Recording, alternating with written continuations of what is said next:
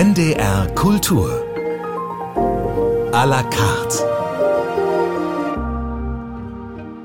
Mit Jürgen Deppe, heute zu Gast der SZ-Kolumnist und vielfache Bestseller-Autor Axel Hacke. Schön, dass Sie da sind. Hallo. Ja, hallo Herr Deppe, freue mich sehr. Herr Hacke, sitzt mir ein heiterer Mensch gegenüber? Nein, nein, das ist tatsächlich schwierig. Bei mir im Alltag die Heiterkeit, da muss ich mich tatsächlich drum bemühen. Aber das ist ja auch der Grund, warum ich das Buch geschrieben habe zu diesem Thema, weil, äh, weil ich mich immer gefragt habe, äh, wie kann es sein, dass ich doch relativ heitere Texte schreibe, aber selbst kein heiterer Mensch bin. Und haben Sie darauf eine Erklärung gefunden? Ja, also ich bin der Sache nachgegangen. Das ist eigentlich so ein Grundthema äh, des Buches. Und die Sache ist die, dass man, um ein heiterer Mensch zu sein, ein bisschen Distanz braucht zum Leben, zum Alltag. Und beim Schreiben findet man diese Distanz relativ leicht. Äh, das gehört praktisch dazu. Also wenn Sie von sich sagen, Sie seien kein heiterer Mensch, sind Sie dann ein guter heiterer Mensch Darsteller? Das möglicherweise ja. Ich kann das ganz, ganz gut spielen. Nun gibt's ja jetzt, also hier zum Beispiel keinen Anlass, irgendwie grantig zu sein. Da ist einfach nichts da. Aber äh, mir ist halt doch immer aufgefallen, dass es im Alltag bei mir mit der Heiterkeit manchmal ein bisschen schwierig ist. Inzwischen ist es besser geworden. Man lernt ja von seinen eigenen Büchern auch. Hintergrund dieser ganzen heiterkeitskurzen Debatte, die wir hier führen, ist natürlich Ihr aktuelles Buch über die Heiterkeit in schwierigen Zeiten und die Frage, wie wichtig uns der Ernst des Lebens sein sollte. Wahrscheinlich werden wir in der kommenden Stunde auch diese Frage nicht letztgültig klären können, aber wir werden es zumindest gesprächsweise versuchen.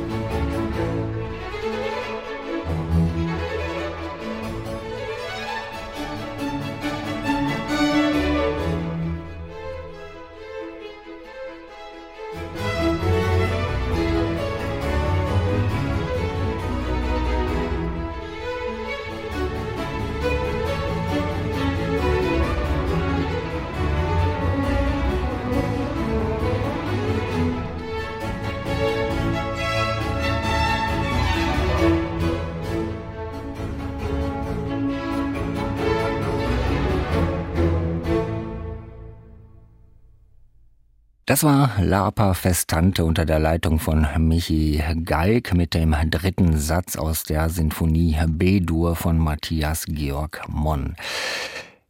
Herr Hacke, wie kommt man in dieser Zeit, in den 2020er Jahren auf die Idee, einem für meine Begriffe etwas angestaubten Begriff wie der Heiterkeit äh, so viel Aufmerksamkeit zu widmen? Heiterkeit, das hat für mich sowas wie Eierlikörchen vor Eiche Rustikal Ambiente und jetzt sind wir alle mal ein bisschen heiter und jetzt kommen Sie. Ja, das ist eigentlich genau der Punkt. Es ist, wie Sie sagen, ein etwas verstaubter Begriff und ich hatte plötzlich die Aufgabe, darüber zu schreiben. Ich sollte für eine Zeitschrift einen Artikel über diesen Begriff schreiben und habe über den dann nachgedacht und festgestellt, dass der ja eine große Geschichte hat. Also, dass es wir oberflächlich ja immer denken an das, was sie sagen, Witze erzählen, lachen, was trinken, feiern, schunkeln oder solche Sachen. Und das ist es aber eigentlich nicht, weil man entdeckt, dass eigentlich sich hinter diesem Begriff eine ganze Lebenshaltung verbirgt, eine ganze Einstellung dem Leben und dann auch dem Tod gegenüber natürlich. Und das ist etwas sehr Grundsätzliches, was uns Menschen betrifft. Und damit wollte ich mich beschäftigen. Wir wissen es, wir können es wahrscheinlich nicht in einem Satz zusammenfassen, aber was ist denn Heiterkeit? Meinetwegen auch in Abgrenzung zu dem, was Sie gerade gesagt haben, auch zum Witz oder zur Komödie. Heute sind ja eigentlich Comedians völlig en vogue, aber Heiterkeit meint irgendwas anderes. Aber was denn dann eigentlich? Naja, es ist, wenn man das kurz sagen will, vielleicht eher ein Lächeln als ein Lachen. Also es ist etwas äh, gar nicht so Lautes. Und es ist etwas, das einen auch selbst betrifft. Also äh, ist nicht Lachen, Lächeln über andere so sehr, sondern auch über sich selbst. Also es hat etwas damit zu tun, sich selbst nicht so wichtig zu nehmen, das eigene Ich nicht so in den Vordergrund zu stellen. Es ist eigentlich so etwas Mildes, Wohlwollendes, Freundliches, sowohl anderen Menschen als auch sich selbst gegenüber, würde ich sagen. Und was ist damit gewonnen, mit dieser Grundhaltung, wie Sie es gerade gesagt haben? Na, ich glaube, ein Leben mit diesen Eigenschaften ist wesentlich schöner als eines, das mit, mit Wut und Hass gefüllt ist, wo der Ernst des Lebens einen immer dazu bringt, sich aufzuregen, laut zu werden. Äh, das ist ja nicht schön. Und aus der Heiterkeit entspringt ja so etwas wie Gelassenheit zum Beispiel. Und damit lebt es sich, glaube ich, schon bedeutend leichter. Das würde aber heißen, Heiterkeit könnte ein Dauerzustand sein. Aber findet Heiterkeit nicht nur einfach in Momenten statt? Ich glaube, es könnte tatsächlich sowas wie, wie ein Dauerzustand sein. Es ist ja schon mal ganz schön, wenn er in bestimmten Momenten stattfindet. Aber vielleicht kann man das ja auch weiterentwickeln. Vielleicht kann man daraus was, was Grundsätzliches machen. Eine, eine wirklich heitere Einstellung äh, dem Ernst gegenüber. Also das ist aber nicht leicht, ja. Und das ist der Punkt. Die meisten Menschen denken, ja, das ist einem gegeben oder nicht. Und das glaube ich, es ist natürlich vielen Leuten gegeben, ein heiteres Naturell zu haben. Aber das muss nicht unbedingt so sein. Ich glaube, man kann sich das auch erarbeiten. Man kann den Entschluss fassen, dass ich davon mehr in meinem eigenen Leben haben will. Und ich glaube, dieser, dieser Beschluss äh, steht eigentlich am Anfang. Was ist das denn für ein Beschluss? Also es reicht ja nicht, dass ich mir einfach die Mundwinkel, die sonst eher nach unten hängen, nach oben tackere. Das reicht nicht, aber es ist schon mal ein Anfang. Also na, tackern würde ich nicht sagen, weil das ist, hat schon wieder sowas von, von Vorschrift oder so. Es geht ja hier nicht darum, von Menschen irgendwas zu verlangen. Es geht ja nicht darum, ihnen zu sagen, du sollst unbedingt heiter sein. Das muss ja nicht sein. Wenn jemand das nicht richtig findet, dann, äh, dann bitte. Aber worum es mir in dem Buch geht, ist zu sagen, es gibt eigentlich immer diese Möglichkeit. Es gibt immer diesen Blickwinkel auf das Leben, den man suchen kann. Und das Wichtige dabei ist, es, dass es nicht um das sogenannte Positivdenken geht. Es geht nicht darum, die Welt in ein rosa Licht zu tauchen und alles, was eigentlich Mist ist, plötzlich schön zu finden. Darum geht es nicht, sondern es geht darum, diesen Zusammenhang auch zu entdecken zwischen dem Ernst, auch der Tragik und dieser heiteren äh, Verfassung, würde ich mal sagen. Wenn man mal ein Beispiel will, dann ist für mich eigentlich immer eines der schönsten Beispiele ist Loriot, der ja vor gar nicht langer Zeit 100 Jahre alt geworden wäre. Und es gibt diesen Gedanken, äh, wenn man von Loriots Figuren in seinen Sketchen sozusagen alles Komische mal subtrahiert, man entblößt sie von allem Lustigen, dann sieht man ja furchtbar tragische Existenzen. Das sind ja Leute, die nicht mal mehr über ein Frühstücksei miteinander reden können, ohne an Mord zu denken. Oder es gibt diesen Mann, der auf der Straße um Feuer gebeten wird und er sucht zehn Minuten lang seine ganze Kleidung nach Feuer ab, findet es nicht, weil er es gar nicht hat.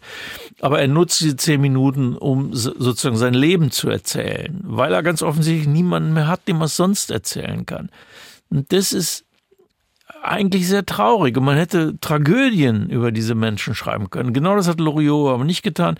Er ist den Schritt zurückgetreten und hat einen anderen Blick genommen. Und das ist das, was er uns zeigt. Das klingt aber auch nach einer gewissen Asymmetrie, also das äh, wirklich Ernste, das im Zweifelsfall dahinter steckt, wie Sie es auch gerade beschrieben haben, in diesen Szenarien, dann womöglich wegzulachen, irgendwie nicht ernst zu nehmen, äh, das Ernste dann womöglich, da Wortspiel, Vorsicht, das Ernste nicht ernst zu nehmen.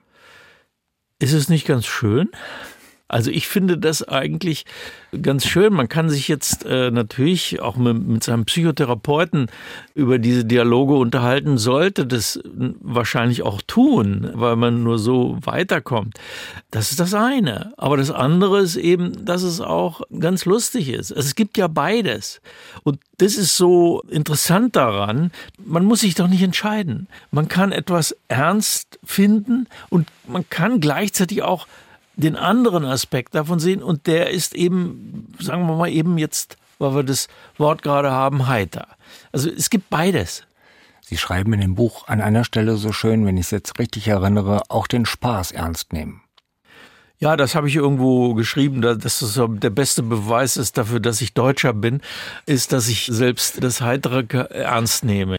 Wollen wir noch mal hören, ob auch Ihre Musik Auswahl heiter ist, denn Sie haben natürlich auch wie all unsere Gäste immer Musikwünsche frei. Dies ist einer von ihnen. Das ist das Rondo a Capriccio C-Dur, Opus 129. Das heißt, die Wut über den verlorenen Groschen klingt jetzt erstmal nicht so besonders heiter von Ludwig van Beethoven, hier interpretiert von Martin Stadtfeld.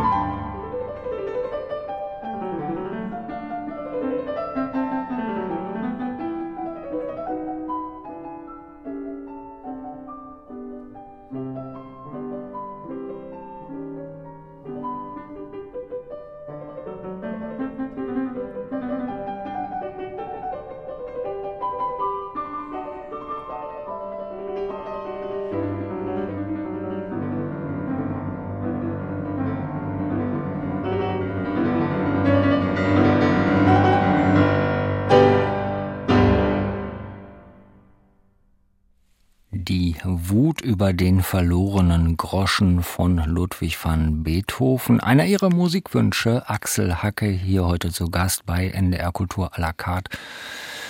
Diese Wut, warum haben Sie sich die gewünscht? Ja, der Titel ist ja gar nicht von Beethoven selbst. Er hat das nicht so genannt. Er hat es Capriccio genannt und das ist ja auch so. Capriccio ist ja was leichtfertiges eigentlich und so, so klingt es auch. Irgendjemand hat später diesen Titel gefunden, die Wut über den verlorenen Groschen. Und wenn man den kennt, dann, dann hört man es ja auch so ein bisschen raus. Oder man hört das Klimpern der Münzen, man hört vielleicht das Rollen der Münze, die so wegläuft und man sieht fast diesen äh, suchenden Vorsicht. Der, die Erregung ist ja auch spürbar in dem in der Musik eigentlich. Und deswegen äh, aus dieser Kombination von Capriccio, dem Leichtfertigen und der Wut, das ist ja so ein bisschen das Spielfeld der Heiterkeit, würde ich sagen. Wie können wir heutzutage heiter sein, genau in diesem Spannungsfeld. Auf der einen Seite gewisse Wut zu empfinden, Enttäuschungen, Entsetzen auch zu empfinden, angesichts all dieser Polykrisen, die wir da im Moment haben, dieser Vielfältigkeit, ob es die abklingende Corona-Krise ist, ob es die Klimakrise ist, ob es die Kriege sind vor der Haustür in der Ukraine, in Israel, aber auch auf der ganzen Welt angesichts von Hunger, von Flucht, von, man kann ja gar nicht aufhören, die Krisen aufzuzählen. Ist es da nicht regelrecht frivol, das Ganze heiter zu sehen? Das würde ich auch nicht wollen. Also äh, ich würde nicht sagen, wir sollen die, äh, die Klimakrise zum Beispiel jetzt als was Heiteres empfinden. Das wäre ja bescheuert. Also das ist nicht gemeint. Aber die Frage ist ja, wie man damit umgeht. Also Krisen muss man als Krisen behandeln. Man muss den Ernst auch als Ernst behandeln. Man muss Lösungen finden. Gleichzeitig muss man aber vielleicht auch ein bisschen überlegen, wie, wie gehe ich eigentlich in meiner eigenen Psyche damit um? Will ich in diesem Ernst aufgehen? Will ich am Ende depressiv werden und damit handlungsunfähig und äußerungsunfähig. Kann es das sein? Nein, das kann es nicht sein. Zum Wesen des Menschen gehört natürlich die andere Seite, das Leichte, das äh, vielleicht auch manchmal Schwebende. Das brauchen wir doch. Und, äh, und es hat keinen Sinn, äh, das zu negieren oder aufzugeben, weil die Welt halt nun mal so ist, wie sie ist. Das ist ja noch die Frage, ob es heute mehr Krisen gibt als früher oder ob wir nur mehr davon wissen und mehr davon erfahren, weil wir ganz andere Medien haben, weil wir von jedem Krieg am anderen Ende der Welt auch sofort erfahren und zwar nicht nur erfahren, dass es den gibt, sondern in, in jedem Detail. Ja, wir, jeden Abend in den Nachrichten äh, erfahren wir die Frontverläufe in der Ukraine die Situation im Gaza-Gebiet. Das wissen wir alles im Detail. Und ob es Sinn hat, sich da in eine Weltuntergangsstimmung zu ergeben, äh, das bezweifle ich sehr. Sie haben es gerade schon angedeutet, die schwierigen Zeiten sind ja eigentlich immer so empfunden worden. Also zu allen Zeiten sind die Zeiten als schwierig empfunden worden. Haben Sie dafür eine Erklärung? Ist das fernab nochmal von der German Angst insgesamt so ein, ein Grundangstempfinden, ein apokalyptisches Bangen? Also die Apokalypse finden wir ja schon aus der, in der Bibel, in der Offenbarung des Johannes, da haben wir sie ja her. Da wird das ja erzählt, was da passiert und das ist tatsächlich ein, ein Gruselfilm, der da abgespielt wird. Und die Angst vor dem Weltuntergang, vor der Apokalypse, die hat sich natürlich in der Psyche jedenfalls des westlichen Menschen, in Asien ist das ein bisschen anders, aber in der Psyche des westlichen Menschen eingenistet. Die ist bei uns da. Wir können eigentlich gar nicht anders. Wir haben das in immer neuen Formen und die moderne Form sind halt die vielen Weltuntergangsfilme, die wir alle kennen, ja. Und so ist das für uns eigentlich immer da. Und äh, vielleicht ist es ganz nützlich, sich bewusst zu machen, dass es immer da war, dass die Angst vor der Apokalypse seit Jahrhunderten zu unserem Leben gehört. Das heißt, es ist nicht so wahnsinnig neu, es kommt uns nur so neu vor. Der Weltuntergang, der geht uns ja alle an. Aber dann gibt's natürlich auch nochmal diese sehr individuellen Ängste und Befürchtungen vor dem eigenen Untergang. Äh, können wir das einfach weglächeln? Können wir meinetwegen dem Sensenmann einfach frech ins Gesicht lächeln und sagen, ach, bleib mir doch weg? Also das war ja der Grund, warum ich eigentlich mich diesem Thema auch genähert habe, weil ich, als ich mit dem Buch angefangen habe, gerade eine relativ harte Zeit hinter mir hatte für mich, also mehrere Familienangehörige waren gestorben. Meine Frau hatte einen äh, schweren Unfall gehabt. Wir hatten die Corona-Zeit. Also das war, ich hatte aus nächster Nähe miterlebt, wie ein Freund gestorben ist. Also das war alles sehr nah und ich habe mir überlegt, wie was setzt man dem eigentlich entgegen? Ja, wie wie wie kann man das machen, dass man nicht selber versinkt und depressiv wird? Und da ist die Auseinandersetzung mit diesem Begriff eigentlich ganz ganz sinnvoll gewesen. Also ich habe mich so ein bisschen an den Haaren auch selbst aus dem Sumpf gezogen weil ich mir klar gemacht habe, was kann ich eigentlich tun, ja. Und wie gesagt, wenn man dem Begriff nachgeht, dann findet man ja überall Menschen, die was Ähnliches hatten. Also nehmen wir mal den berühmten Zeichner Saint-Pé, dessen Zeichnungen, Bilder alle zutiefst heiter sind in denen man aber auch so eine Melancholie drin spürt, ja. Und der Saint-Pé hatte eine sehr schwere Kindheit. Äh, die Eltern haben sich ständig gestritten, der Vater war sehr häufig betrunken, das Geschirr flog, ja. Und der Saint-Pé hat es geschafft, sich in seiner Arbeit eine eigene heitere Welt zu schaffen, weil er gesagt hat, ich kann ohne das nicht leben. Ich kann ohne das, was ich da selbst schaffe, kann ich gar nicht existieren. Das finde ich eigentlich sehr schön und ich habe herausgefunden, dass es so ein bisschen auch für mich gilt, weil ich im Schreiben selbst auch das alles hinter mir lassen kann und da so eine gewisse Souveränität empfinde. Hat Heiterkeit in dem Sinne dann auch ein bisschen was Eskapistisches? Ja, warum nicht? Ich bin dagegen, den Eskapismus immer nur negativ zu sehen. Wenn Eskapismus heißt, ich will den ganzen Ernst der Welt nicht wahrnehmen. Und ich will das alles nicht wissen. Und Klimakatastrophe hin oder her, ich fliege trotzdem um die Welt. Und ich ernähre mich trotzdem auf unvernünftige Art und Weise. Und ich negiere das einfach, dann ist es natürlich schlecht. Aber ein bisschen Eskapismus braucht, glaube ich, jeder von uns. Also mein Eskapismus äh, besteht darin, dass ich mir abends nicht unbedingt noch die Tagesthemen noch mal reinziehe, kurz vorm Schlafengehen, sondern dass ich abends äh, einen Roman aus einer anderen Zeit lese, dass ich mich beame in eine andere Welt, die, die mich rausholt aus alledem. Ich glaube, dass, ich weiß nicht, wo ich wäre, wenn ich das nicht hätte.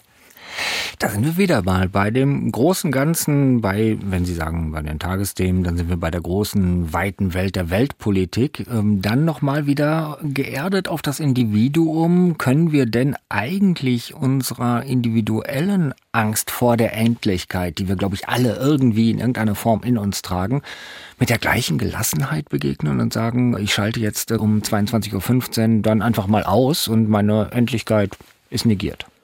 Naja, also äh, schön wär's, wenn das ginge und, und schön wär's, wenn man das auch schafft. Also alle Weltreligionen sind ja nichts anderes als Formen der Bewältigung der Angst vor dem Tod eigentlich, indem man den Menschen sagt, nach dem Tod erwartet euch was viel Schöneres, ja, oder nach dem Tod werdet ihr euch auflösen im Weltall, im Gemein, euer Ich wird verschwinden, ihr werdet Bestandteil eines großen Ganzen. Es geht immer um die Angst des Menschen vor dem Tod. So, wenn wir jetzt alle feststellen, wir sind nicht mehr so wahnsinnig religiös, das sagt uns alles nicht mehr so viel, aber was machen wir denn dann mit dieser Angst? Sie ist ja weiter da. Die werden wir ja nicht los. Und ich bin der Letzte, der sagt, wir sollen das leugnen. Das, das Schlimmste, was man mit Angst tun kann, ist die Angst leugnen, wenn man sie hat. Man muss die Angst ja anerkennen. Und man muss aber mit ihr auch irgendwie umgehen. Und darin liegt, glaube ich, der Punkt versteckt, äh, mit dem wir uns hier beschäftigen, ja.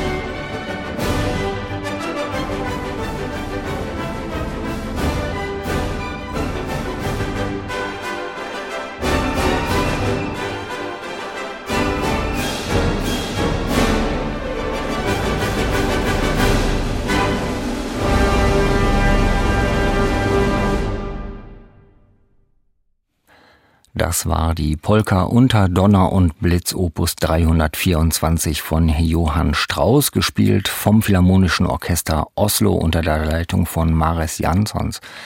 Herke, das haben Sie sich gewünscht und ich habe gerade beobachtet, als die Musik lief, äh, Sie haben gestrahlt, Sie haben gelächelt. Blitz und Donner, da kann man doch nicht lächeln, oder? Ja, also dazwischen ist ja immer dieses Leichte der Polka. Ja, es ist eine Polka.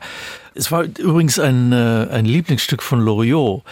Der war ja ein großer Freund klassischer Musik, ein Wagner-Anhänger, der mochte das auch, wenn es mal so in die Vollen geht, hier Donner und Blitz, das hat er geliebt. Und das spürt man dem auch so, ich habe deswegen gelacht, weil ich den Loriot beim Dirigieren so äh, vor mir gesehen habe, das passt irgendwie gut zu ihm, das Stück. Ihr Buch, über das wir hier sprechen, ist voller Satzzeichen, die man eigentlich nicht unbedingt in der Häufigkeit findet, nämlich Fragezeichen, jede Menge. Ich habe es äh, elektronisch kontrolliert. Es ist auf äh, 200 Seiten sind es weit mehr als 300 Fragezeichen. Es sind ganze Passagen, die eigentlich nur aus Fragen bestehen. Fragen Sie sich das oder uns das?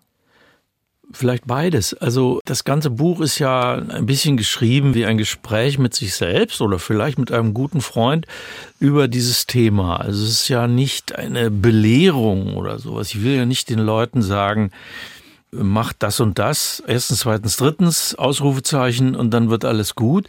Das ist nicht meine Art zu schreiben. Meine Art zu schreiben ist eher diese Gesprächsform, dieses Nachdenken, dieses das offengelegte Nachdenken über etwas, dass man auch erstens nachvollziehen kann und das einen zweitens vielleicht auch ein bisschen weiterträgt, das äh, einem also hilft selber beim Nachdenken. Das, darum geht's mir eigentlich, dass Leute vielleicht äh, über so ein Buch auch weiter denken und äh, vielleicht fallen ihnen noch viel bessere Dinge ein, als mir eingefallen sind dass man also anregt oder so ein Katalysator für das eigene Nachdenken schafft. Das sollte für mich so ein Buch wie dieses eigentlich sein. Und deswegen ist es was mir gar nicht so bewusst war. Aber deswegen ist es halt so voller Fragezeichen, weil es offen sein soll, ja, weil es nicht so wahnsinnig viel immer Antworten liefern soll, sondern auch fragend. Zeugt das auch von einer gewissen Unsicherheit? Ja, warum soll man, wer bin ich, dass ich so total sicher sein soll in alledem? Das, das bin ich nicht. Das sind die meisten Leute nicht und ich halte auch nicht viel davon, wenn, wenn diese ganzen Rat, wir werden ja überschwemmt mit Ratgeberliteratur, was die Menschen ja auch wollen teilweise, verlangen geradezu. Es gibt auch Leser, die sagen, äh, ja, wo ist denn hier nun äh, das, was ich machen soll? Was muss ich machen? Ja. Und meine Antwort darauf ist, vergiss erstmal bitte diese Frage, weil das ist es nicht, ja. Diese Frage, was muss ich machen, die muss man sich selbst stellen und, und sie besteht vielleicht im sich besinnen darauf, was hat mich in meinem Leben heiter gestimmt? Was hat mir geholfen, Dinge zu bewältigen? Was ist mein Ding auf diesem Sektor? Das kann nämlich bei jedem was anderes sein. Der eine wird sich vielleicht auf dem Waldspaziergang fürchterlich langweilen, für den anderen ist das die Offenbarung. Halten wir an dieser Stelle fest, Heiterkeit hilft. Das ist im Grunde auch der Grundtenor bei Ihnen. Dann kommt aber im Titel auch noch die nächste Frage, nämlich danach, wie wichtig uns der Ernst des Lebens ist. Also da haben wir den Ernst und die Heiterkeit in diesem einen Titel. Jetzt ist natürlich die Frage, wie ernst nehmen wir denn dann den Ernst des Lebens? Wir nehmen ihn so ernst, dass wir manchmal auch versuchen, ihm etwas Heiteres abzugewinnen, sagen wir mal so. Ja, das, äh, das eine schließt das andere nicht aus. Das muss man vielleicht nochmal sagen. Dass es ganz wichtig ist zu begreifen, dass man nicht immer das eine oder das andere hat. Wenn wir uns mit dem Thema Heiterkeit beschäftigen, dann wird nicht jeder von uns zum Bruder oder Schwester Leichtfuß, der irgendwie so sagt, ja, was kostet die Welt und das ist alles nicht wichtig, mir geht's nur um das Vergnügen. Nein, es ist, es ist, es ist beides nebeneinander und noch dazu steht beides in einer engen Verbindung miteinander. Und das muss man, glaube ich, zu verstehen suchen. Sie haben gerade schon ähm, gesagt, also im Grunde diese Ratgeberliteratur, davon gibt es eine ganze Schwemme. Ich musste da nicht noch einen draufpacken. Ich habe aber am Ende des Buches schon ein bisschen den Eindruck gehabt, doch, das geht jetzt so ins quasi philosophisch ratgeberhafte, wenn ihr mal in die Richtung denkt, euch so verhaltet, dann hilft euch das sehr. Haben Sie da die Seiten gewechselt vom Kolumnisten, der Skurriles beobachtet? Sie sammeln ja leidenschaftlich gern Versprecher oder schräge Übersetzungen, schräge Speisekarten etc., was man alles so auf Ihrer Seite findet. Jetzt kommt aber so ja, doch ein gewisser Ratschlag dazu, oder? Naja, ich, also ganz ohne, ich würde es nicht Ratschlag nennen, sondern vielleicht Vorschlag. Das ist was anderes als die Anordnungen, die uns aus den Ratgeberbüchern so entgegenschlagen, wo, wo man ja immer sagt, so wenn du, wenn du deine Ernährung in dieser Hinsicht umstellst, dann wird dein Leben gut. Und das meine ich nicht, sondern ich meine eigentlich ja, also ich habe zum Beispiel die Geschichte von diesem Spaziergang auf einer Bergwiese erzählt, wo ich in einer sehr gedrückten Stimmung in Tirol rausgegangen bin aus dem Haus und und bin einfach nur über die Wiesen gelaufen, habe mir im Frühling die Regenwürmer, äh, die Insekten, die Blumen, die Bäche angeschaut und bin nach anderthalb Stunden wieder reingekommen und war in einer ganz anderen Stimmung, Warum? Weil durch diese Beschäftigung mit den kleinen Dingen dieser Welt auf der Wiese etwas entsteht, das man Selbstvergessenheit nennen könnte. Und das ist, glaube ich, was, was wir wirklich brauchen. Man muss dieses mühselige, zerrissene, angekratzte, abgeschürfte Ich, das in uns allen steckt, das muss man einfach mal irgendwie vergessen können, zugunsten eines größeren Zusammenhangs. Das hat was sehr Tröstendes, dass man dieses Ich mal hinter sich lässt und was anderes sieht. Und das war zum Beispiel mit diesem Spaziergang gemeint.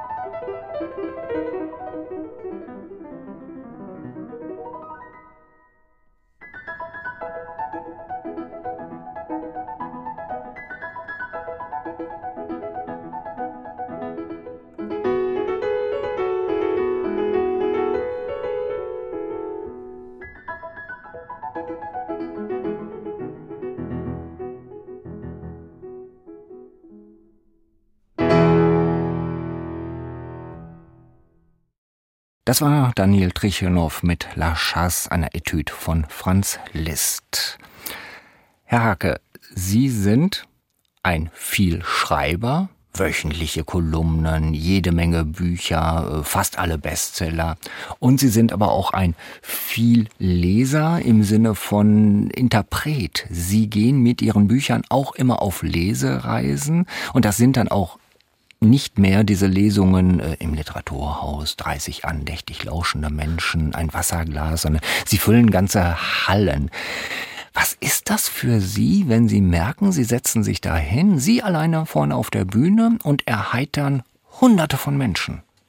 Ja, das ist großartig. Also das ist großartig, auch hinterher, wenn so viele Leute sich, die kommen dann immer, die Leute und bedanken sich und sagen, ach, das war so ein schöner Abend und vielen Dank, vielen Dank. Das finde ich wahnsinnig nett, dass man auch diesen Kontakt hat und dass man, dass man natürlich auch sieht, wie die eigenen Texte auf Menschen wirken, wie man damit umgehen kann. Ist ja nicht so, dass ich da nur lese oder so, sondern ich erzähle ja auch zwischendurch was. Also es ist ein wirklich gestalteter Abend, also wo ich darauf achte, dass es unterhaltsam ist, dass es aber auch die die schwierigen Punkte berührt. Also da, da gibt es zwischendurch auch Texte, wo die, wo die Leute andächtig da sitzen und, und lauschen. Also das finde ich, das finde ich schon alles wahnsinnig schön. Und ich sitze da auch wirklich gerne auf der Bühne. Macht sie die Heiterkeit des Publikums selber heiterer? Das ist schon ansteckend, ja. Also das ist ja ganz wichtig zu begreifen. Das ist auch in der Corona-Zeit äh, so richtig klar geworden, wie, wie einem das dann fehlt, wenn man das nicht hat, dass man ja durch das Live-Ereignis auf einer Bühne eine Gemeinschaft schafft. Ja, man, man sitzt da auf der Bühne, man macht etwas, wie man es so genau nicht wieder machen wird. Also es entsteht ein Moment, auch ein, ein Moment der Gemeinsamkeit, weil, was viele Leute im Publikum gar nicht so wissen, sie spielen ja auch eine Rolle in dieser Sache. Sie spielen eine Rolle für den, der auf der Bühne sitzt. Der kann enthusiasmiert werden durch die Reaktion des Publikums, aber wenn die Leute da nur sitzen und, äh, und, und stille sind und nicht klatschen und, und nicht lachen, dann dann ist man natürlich auf der Bühne auch weniger, als man sonst sein könnte. Und dann wird der Abend nicht so schön. Also das wahre Geheimnis eines solchen Abends entsteht aus der Gemeinschaft zwischen denen, die da sitzen und dem, der auf der Bühne ist. Und das ist ein sehr sinnstiftendes Ereignis immer. Wir gehen auf das Ende der Sendung zu und zum Schluss, wie sinnig, noch ein Wunsch von Ihnen. Das Finale aus der Sinfonie Nummer 45 Fis-Moll von Josef Haydn. Die Abschiedssinfonie, gespielt von der Academy of St. Martin in the Fields unter der Leitung von Jonna Brown.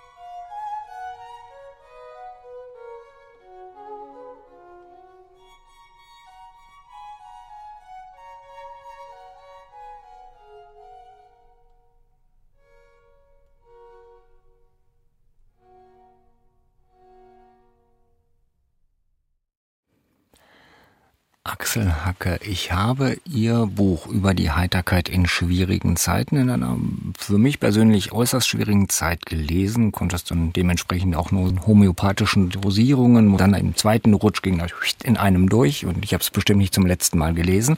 Was ich damit sagen will ist, es hat in mir viel bewegt, es hat mich durchaus verändert.